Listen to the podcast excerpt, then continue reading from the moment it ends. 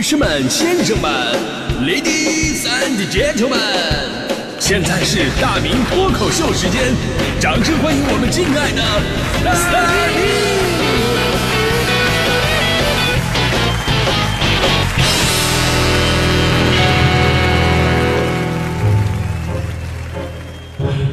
欢迎各位来到今天的大明脱口秀，我是大明啊。今天咱们聊的是关于买家秀和卖家秀的事儿啊。其实呢，咱们都泡在互联网上这么多年了，早就应该明白了很多事情啊，都眼见都未必为实的这么一个道理。谁不想在宣传的照片上美化一下自己的产品呢？对吧？你都不用说东西，这人更是。呃，我们大明工作室前不久不是在招人嘛？我们想找一个给我们做新媒体的，平时发一些我跟大迪的照片啊、动图什么的。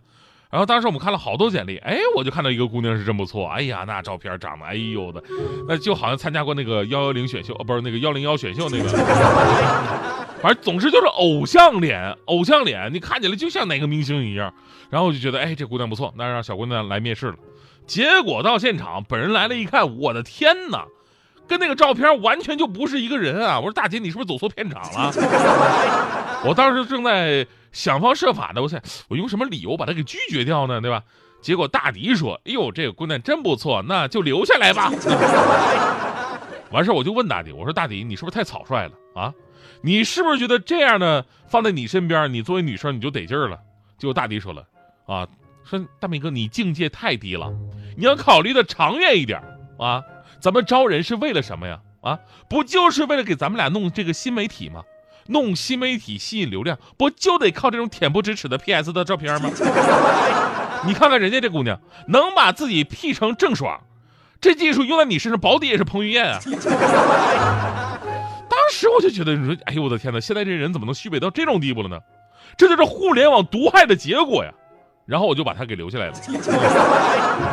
其实这种现象啊，你要说怪互联网，其实也不对。那早在互联网之前，自从有了广告这个东西吧。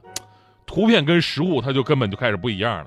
最明显的，就像刚才朋友说的，那方便面呀，啊，华丰三鲜一面，包装上你现在还能记起来有什么吗？大鸡腿、大虾啊，鸡蛋。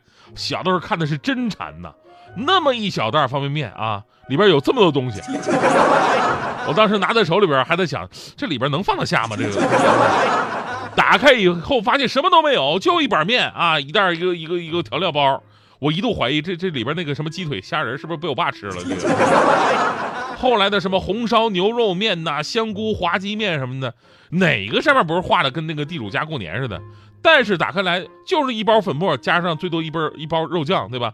所以我一直说说零几年那会儿，我看到有一个十多块钱的方便面，里边真的带一个肉包，里边是真的大块的牛肉，虽然没几块吧，但还是把我感动够呛。后来我到处给人做宣传，啊，现在想想我这个行为还是有点脑脑残的。就那会儿十多块钱，我为什么不去吃个加州牛肉面？我。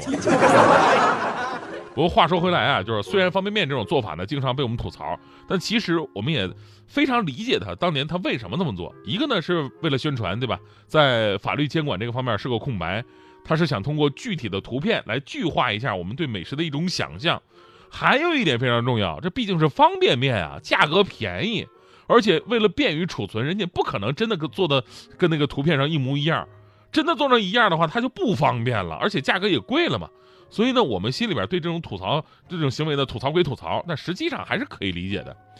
而接下来呢，哎，这是大众非常喜欢的一个品牌，最近也干了跟方便面差不多的一个事儿，但这事儿就不能被人理解了，那就是麦当劳的新品肉夹馍。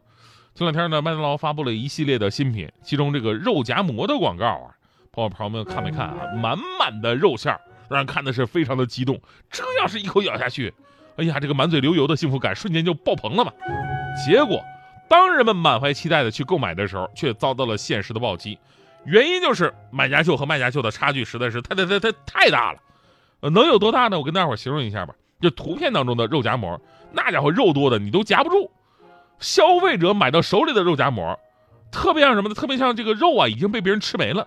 就剩点肉汤沾到了饼上的那种感觉，所以你这到底是肉夹馍还是肉汤夹馍？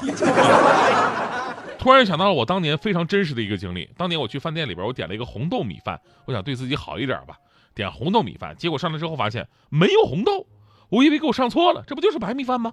我就把服务员叫来了。服务员呢非常仔细，非常认真，非常敬业，仔细观察了半天，指着碗底说：“大哥，这不是有一粒红豆吗？”我我错了，这种感觉就好像啊，我们不是来吃饭的，我们是来破案的，任何蛛丝马迹都不能放过。而这次麦当劳的肉夹馍给人的感觉就是这样，毕竟咱们做的是大买卖吧，对吧？不能因为是是是是也是你你是你是沾了点肉，沾了点肉汤，就坚持自己说肉夹馍吧，毕竟这个人家把你这个东西拍成照片发了朋友圈，别人都以为这是个烧饼，对吧？有网友表示说，一头猪。拿来做麦当劳肉夹馍，估计能够绕地球一圈还有人说了，说买了一年的肉夹馍，猪只是受了点皮外伤。当然了，有比较理智的网友做了横向对比，说你们不要再说了啊，不要再买人家这个麦当劳了。麦当劳九块的肉夹馍能做到这样，还是比西贝二十一块钱的馒头划算多了吗？因为这个新品刚出，我也不知道这个是个别现象啊，个别店是这样啊，还是目前每个店。呃，每个膜膜都是这么一个水平，我也不知道他们是不是在图片上写了什么“图片仅供参考”啊，请以实物为准，这样力求规避法律追究的一个文字。但咱们说，真要是较真儿的话，那消费投诉还是可以找你麻烦的，而且呢，更会对自己多年好不容易创下来的这个招牌啊，极大的抹黑。真心希望在吃这一块吧，咱们可别整这买家秀卖家秀了。中国人别的可以不计较，但吃的绝对不行。主要是吃这一块吧。你一眼就能知道是谁的责任，那别的产品可能不一定。你一说这话，很多淘宝店主纷纷点赞。比方说最常见的衣服的买家秀和卖家秀，那是非常感人。如果你心情不好的话，我建议你你去看看那个淘宝的买家秀，瞬间世界充满乐趣。这个卖家秀是一个非常漂亮的小姐姐，穿着一字肩的白色连衣裙，那气质那感觉就好像这画面都被虚化了，周边浮起了一个个小气泡。哎呀，那种幸福感、浪漫感，就好像我的初恋一样。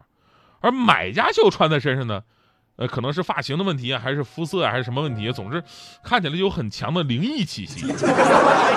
你感觉画面发绿，呃，周边浮起来的也不是一个个小气泡了，而是一个个鬼火。立刻想到的就是我初恋百年之后的样子。还有的这个卖家秀呢，是一个长腿小姐姐，展示的是时下女生非常喜欢穿的那种阔腿裤。啊，两条裤腿非常肥大，然后八分长左右，露着细长的脚踝，很有气质。买家秀完全不一样了，买家秀阔腿裤也穿出了紧绷的感觉，主要是呢腿没那么长，八分裤都能盖住脚面，再加上本身呢就是阔腿处理的嘛，所以离远了看呢，以为你是跪着的。所以呢，今天咱们说这个买家秀卖家秀的事儿呢，首先咱们得谨慎的理清责任，对吧？如果是对方涉嫌虚假宣传了，其实法律的武器啊可以随时为我们撑腰。但是呢，有很多可能就是我们自己的问题了。就买东西之前，还是得多了解了解，别随意的给商家打差评啊。你要说到差评的话，刚才我不是说一个事儿吗？说我们新招来一个新人给我们做这个新媒体，用了几天之后啊，大迪非得给人打差评啊，说这个姑娘不好。我说干什么你就耍大牌儿？这姑娘不是你留下来了吗？对吧？人家怎么你了呢？啊？大迪非常不满意，说：“你看看，你看看他给咱们俩 P 的图啊！是当时我就看他会 P 图，把他给留下来的。但没想到他 P 的这么过分呢！啊，已经看不出是咱们俩了啊！不说我，你就看看你这张，真的给你 P 成彭于晏了。这腿能有两米长，还有这尖下巴，这小瘦脸儿这小腰细的，眼睛还给你放大了一倍，这啥玩意儿啊？当时我把那张照片我接过来，我看了一下，真的。”看完照片，我也非常非常生气呀！必须打差评，干什么玩意儿？这不就是原图本人吗？啊，这根本没给我屁股呀！我我就是长这个样子的，高碑店彭于晏就是我。